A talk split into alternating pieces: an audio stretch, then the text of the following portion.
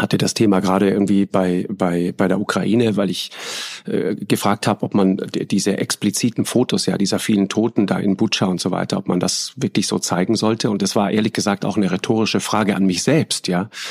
Und ich bin mittlerweile äh, absoluter Auffassung, das äh, sollte man so eigentlich nicht machen, weil, weil ähm, man natürlich Kriegsverbrechen dokumentieren muss, selbstverständlich. Und natürlich muss man auch aufrüttelnde Fotos zeigen. Aber es geht dann schon um die Frage, an welcher Stelle wahrt man auch eine gewisse Distanz, an welcher Stelle äh, besteht die Gefahr, dass man diese, diese armen, ermordeten Menschen ein zweites Mal äh, äh, äh entwürdigt sozusagen. Also da, das ist eine sehr, sehr heikle Frage und da werden wir auch noch Antworten geben müssen. M. Menschen machen Medien. Der Medienpodcast. Markus Lanz war das in seiner aktuellen Podcast-Ausgabe Lanz und Precht über eine Debatte, die in den Redaktionen aktuell fast überall geführt wird. Wie umgehen mit den Schreckensbildern des aktuellen Ukraine-Krieges? Der Deutsche Presserat hat dazu vor einigen Tagen Stellung bezogen, fordert von den Medien eine sorgsame Abwägung. Das besprechen wir mit der neuen Sprecherin des Presserats, Kirsten von Hutten, die dieses Amt seit wenigen Wochen innehat. Willkommen bei M, dem Medienpodcast mit Danilo Höpfner. Frau von Hutten, der Deutsche Presserat hat unter dem Eindruck der Gräueltaten im ukrainischen Ort Butscha die Pressehäuser aufgerufen, sorgsam mit der Auswahl von Aufnahmen umzugehen. Vor der Veröffentlichung von Kriegsbildern sei zwischen dem Informationsinteresse der Leserschaft und dem Interesse von Opfern und deren Angehörigen abzuwägen. Welchen Eindruck haben Sie denn bisher, Frau von Hutten, etwa eine Woche nach der Pressemeldung? Wie gehen die deutschen Medien damit um? ich habe den Eindruck von dem, äh, was ich äh, mitbekomme. Das heißt, äh, damit meine ich jetzt die äh, Medien, mit denen man, ohne jetzt äh, auf Seite 5 bei Google äh, eine Research betreiben zu müssen, mit denen man täglich konfrontiert ist, ähm, dass die damit sehr sorgsam umgehen, ähm, wirklich im Einzelfall auch so, wie wir es uns als Presserat wünschen, abwägen äh, zwischen diesen äh, beiden oder verschiedenen Rechten, äh, die da in Betracht kommen, nämlich dem Informationsinteresse der Öffentlichkeit einerseits, was natürlich hier besonders groß ist, aber auf der anderen Seite den Bestimmungen des Pressekodex. Und eine Bestimmung ist da natürlich die Menschenwürde, der Schutz der Persönlichkeit von Opfern und von Angehörigen. Und ähm, grundsätzlich unterm Strich haben wir den Eindruck, dass es sehr gut gelingt bei der Presse. Dafür spricht auch, dass wir bislang recht wenig Beschwerden haben, die die Kriegsberichterstattung betreffen.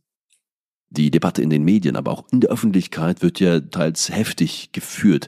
Wir haben eingangs ein Statement gehört von Markus Lanz. Das ging noch etwas weiter. Wir hören da an anderer Stelle noch mal kurz rein. Und ich habe schon das Gefühl, dass wir anders als in anderen Kriegen an dem Punkt so eine Schwelle überschreiten. Es gibt irgendwie kein Tabu mehr. In, in, um 20 Uhr in den Hauptnachrichten, äh, in den Zeitungen, äh, überall siehst du wirklich diese expliziten Nahaufnahmen von Menschen, dann auch noch mit, mit, mit, mit Teleobjektiv, diese, diese, die Hand dieser armen, ermordeten Frau mit dem, äh, mit den lackierten Fingernägeln und von einem Finger ist der Nagellack abgeplatzt, die da im Dreck liegt, ermordet und, und gedemütigt und entwürdigt. Und die, dann findest du dieses Close-up dieser Großaufnahme, diese, diese Hand dieser toten Frau, findest du dann ähm, auf irgendwelchen Titelseiten. Es tut mir leid, das, das hat dann auch so eine, so eine, eine, eine grauenvolle, ähm, ähm, da kriegt das Grauen eine eigene Ästhetik, ja, in dem Moment, mhm. wenn man das so aufnimmt. ZDF-Moderator Markus Lanz war das, ein Ausschnitt aus dem Podcast Lanz und Precht. Eine Argumentation, die wir alle sicher nachvollziehen können. Zu dieser Auffassung gibt es aber auch sehr viel Konter. ZDF heute Redaktionsleiter Wolf Schmiese sagt, dass man das Grauen des Krieges nicht einfach wegpixeln könne. Zur Berichterstattung über den Krieg gehöre auch Gräuel zu zeigen, heißt es bei der Bildzeitung und ein Weglassen dieser Bilder würde der Wahrheit nicht gerecht werden, heißt es von der DPA.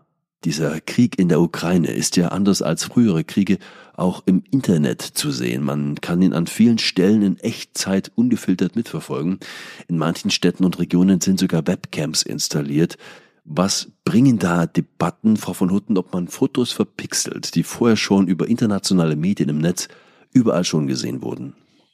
Also, äh, ich glaube, man muss da so ein bisschen differenzieren. Äh, es ist so, dass die natürlich äh, theoretisch für diejenigen, die den Aufwand betreiben, und so ein großer Aufwand, da gebe ich Ihnen völlig, vollkommen recht, ist es natürlich nicht, ähm, dass die Möglichkeit besteht, all diese Bilder ungepixelt zu sehen. Nichtsdestotrotz ähm, darf das auch nicht darüber hinwegtäuschen, dass das ja nicht von allen so gesehen wird. Ja, dass nicht alle Menschen da so einen Ticker haben, der dann äh, über den Bildschirm läuft und sie deshalb äh, all diese Bilder sehen, äh, sondern äh, viele Menschen bedienen sich ja doch noch ähm, einer, ich sag mal, ja, ausgewählten Anzahl von Medien. Und insofern glaube ich, dass es keine Scheindiskussion ist, weil die Bilder ohnehin schon, selbst wenn sie Bild, Spiegel, ZDF, ARD oder andere nicht bringen, ohnehin schon gesehen worden sind, sondern ähm, das mag für Teile der Bevölkerung gelten, die die Bilder anderswo schon gesehen haben und dann auch ungepixelt. Aber ich glaube, für einen Großteil der Menschen gilt das so nicht, äh, weil sie sich aus ausgewählten Quellen bedienen und deshalb macht diese, Situ äh, ähm, diese Diskussion sehr wohl Sinn. Auch bei einer Abwägung, die Sie ja zu Recht einfordern, kommen die Medienhäuser zu durchaus unterschiedlichen Auffassungen, was am Ende dann im Vordergrund steht. Das Informationsinteresse oder der Schutz der Privatsphäre, das ist ja ein Grundsatzkonflikt im Journalismus. Ist es da nicht normal, ist es nicht auch die gewünschte Vielfalt, die unsere offene Mediengesellschaft auszeichnet, eben ganz im Gegensatz zu Russlands Putin-Medien, dass wir da auch künftig zu unterschiedlichen Auffassungen und Resultaten kommen werden, was da geht und was da nicht geht? Das ist äh, ganz bestimmt so. Ich halte das auch grundsätzlich äh, für sehr wichtig, denn äh, davon lebt unser System, davon lebt die Meinungsvielfalt, Vielfalt, der Pluralismus.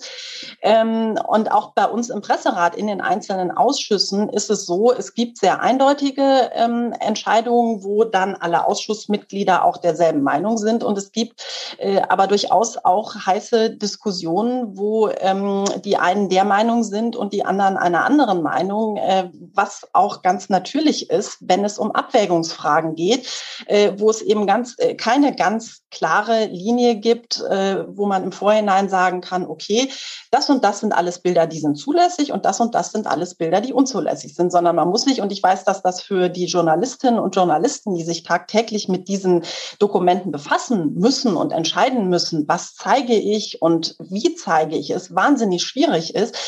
Aber es sind letztlich Einzelfallentscheidungen. Entscheidungen. Interessant, wenn man sich dazu auch mal mit ausländischen Kolleginnen und Kollegen unterhält, da hört man schnell mal, dass wir es uns in Deutschland mit solchen moralischen, ethischen Argumenten oft recht einfach machen. Man lasse verstörende Bilder einfach weg, um es in seiner gemütlichen deutschen Welt auch weiter gemütlich zu haben und nichts ändern zu müssen. Andere gehen da noch weiter und meinen, man mache sich sogar zum Mittäter, wenn man Zeugenfotos aus der Ukraine einfach ausblende, verpixle und die grausame Realität den Menschen vorenthalte.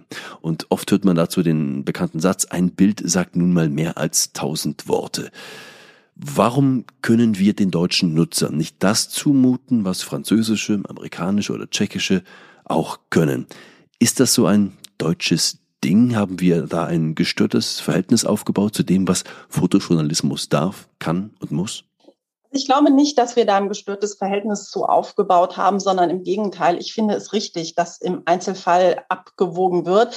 Ähm, und wir haben äh, verschiedene Fälle in der Vergangenheit im Presserat schon beraten, die genau diese Vielfalt widerspiegeln. Und das finde ich genau richtig, denn es geht ja nicht nur darum, ähm, die, den Betrachter vor gewissen Dingen zu bewahren, sondern es geht vor allen Dingen darum, in dieser Abwägung, äh, das Informationsinteresse ist das eine und das andere sind aber immer wieder die ähm, Interessen und vor allen Dingen die Rechte von Opfern und Angehörigen. Und dass man da eine Abwägung vornimmt und nicht alles äh, ungefiltert zeigt, insbesondere Bilder nicht noch einmal zeigt, die möglicherweise Opfer erneut zu Opfern macht, das finde ich absolut richtig.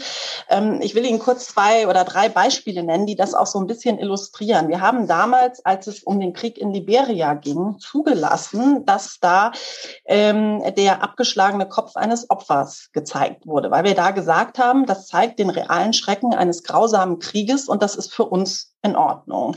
Auf der anderen Seite haben wir in der jüngeren Vergangenheit ähm, verurteilt. Das heißt, ähm, da haben wir eine Rüge ausgesprochen, äh, ein Bild aus dem Syrienkrieg von einem erfrorenen Mädchen, Laila, der konnte man ins äh, Gesicht schauen, in ihre Augen. Äh, und da haben wir gesagt, das verstößt gegen die Menschenwürde. Das macht das Kind erneut zum Opfer und das halten wir für unzulässig. Ähm, auf der anderen Seite Bilder damals des toten Flüchtlingsjungen Aylan, dem man eben nicht ins Gesicht blicken konnte, trotzdem ein, ein furchtbares zeitgeschichtliches Dokument, haben wir wiederum zugelassen. Und ich finde, diese Vielfalt an unterschiedlichen Entscheidungen zeigt, äh, dass wir es uns beim Presserat nicht einfach machen, die Journalistinnen und Journalisten es sich nicht einfach machen in der Abwägung. Und ich finde das wichtig. Es gibt ja noch einen anderen Aspekt. Etwa ohne die Bilder aus dem ukrainischen Butscha und Druck von außen wäre die selbstkritische Wendung von Frank-Walter Steinmeier etwa wohl nicht zustande gekommen. Das schreibt Thomas Schmidt in der Welt. Braucht man nicht verstörende Bilder, um auch die Politik zu richtigen Entscheidungen zu drängen? Ja, also das, das würde ich unterstreichen. Dennoch ist ja da die Frage, ähm, was genau heißt verstörende Bilder? Heißt das tatsächlich, dass ich alles zeige, dass ich Opfern ins Gesicht blicken kann äh, oder kann man nicht da Differenzierungen vornehmen, äh, Opfer zeigen, denen man aber eben zum Beispiel nicht ins Gesicht blickt? Und das ist ja die Linie auch, die viele Medienhäuser äh, im Moment fahren und die finde ich genau richtig. Etwas, das auffiel, dass der Deutsche Presserat diesmal äh, proaktiv tätig war, fast schon vorsorglich, was in der Vergangenheit eher selten der Fall war. Wird der Presserat künftig jetzt öfter so handeln und hat das was mit Ihnen an dieser neuen Stelle zu tun? Ich glaube, das hat nicht unbedingt mit meiner neuen Position zu tun, sondern es ist äh, leider der Tatsache geschuldet, dass wir hier auch, was die Informationslage angeht, vor einer äh, ja, besonderen Herausforderung stehen. Äh, für die Kolleginnen und Kollegen, die sich mitunter auch hilfesuchend an den Presserat gewandt haben, weil äh, sie ähm, nach Leitlinien äh, gefragt haben, die wir natürlich dann, sofern das in unserer Macht steht, auch gerne geben möchten. Wir beschäftigen uns mit diesen Debatten mit sicher wichtigen presseethischen Fragen. Die Medienbeteiligten ringen jeden Tag um einen richtigen Umgang mit dem Grauen des Krieges. Vielleicht, Frau von Hutten, zum Schluss noch ein anderer Aspekt. Sie haben ein Bild angesprochen. Wir erinnern uns im Zuge der sogenannten Flüchtlingskrise alle an das Bild des toten dreijährigen Aylan Kurdi. Er starb auf der Flucht mit seiner Familie im Mittelmeer. Das Bild sorgte kurzfristig für eine wir schaffen das Stimmung im Land. Das Bild werde das Bild der Flüchtlingskrise werden. Da waren sich im September 2015 alle Medien einig, aber schon wenige Wochen später war es vergessen und alle sprachen nur noch davon, ob man den Ansturm der Menschen, die über das Mittelmeer kommen, überhaupt schaffe. Und am Ende wurden sogar Extremisten in diesem Land salonfähig. Das wurde aber längst vergessen und spielte in den Entscheidungen der deutschen Gesellschaft, der Politik keine Rolle mehr. Überschätzen wir in unserer journalistischen Blase ein wenig die Wirkung, die Durchschlagskraft der Fotos, der Medien? Was denken Sie? Tja, schwierige Frage. Ähm, also äh, bei uns, also in unseren äh, Köpfen, in meinem Kopf, aber auch beim Presserat, und das ist auch das, was ich von Kolleginnen und Kollegen höre, ist zum Beispiel immer noch dieses Bild, und das ist mittlerweile ja Jahrzehnte alt, des äh, sogenannten Napalm-Mädchens im Kopf. Und wenn ich jetzt Ihnen das Stichwort nenne, wissen Sie auch sofort oder haben Sie auch sofort ein Bild äh, vor Augen. Ähm, insofern glaube ich, dass es ikonografische Bilder gibt, die ihre Bedeutung auch über die Zeit nicht verlieren. Das ist nichtsdestotrotz, und für mich wäre auch das Bild des kleinen äh, Aylan ein solches äh, Bild, dass es nichtsdestotrotz dann Überlagerungen gibt, weil die Politik im Moment so schnell äh, läuft, wie sie läuft, weil wir vor unglaublichen Herausforderungen in jeglicher Hinsicht stehen. Das steht auch außer Frage. Aber ich glaube immer wieder, wenn man sich solche Bilder äh, vor Augen führt, verlieren sie nichts an ihrer Bedeutung und an ihrer Schlagkraft. Kirsten von Hutten war das. Die Justiziarin wurde vom Verband Deutscher Zeitschriftenverleger DZV in den Presserat entsandt und ist dort seit wenigen Wochen neue Sprecherin. Und wir sprachen mit ihr über das Abwägen zwischen dem Informationsinteresse der Mediennutzer und dem Interesse von Opfern und deren Angehörigen. Zeigen oder nicht zeigen, das ist auch Thema auf unserer Webseite. Zwischen Aufrütteln und Abstumpfen. Einen Kommentar von Tina Groll finden Sie auf mmm.verdi.de. Und damit danke fürs Dabeisein heute, sagt Danilo Höpfner. Das war M Menschen machen Medien. Der Medienpodcast. Weitere Interviews, Reportagen und Dossiers aus der Medienwelt täglich neu unter mmm.verdi.de.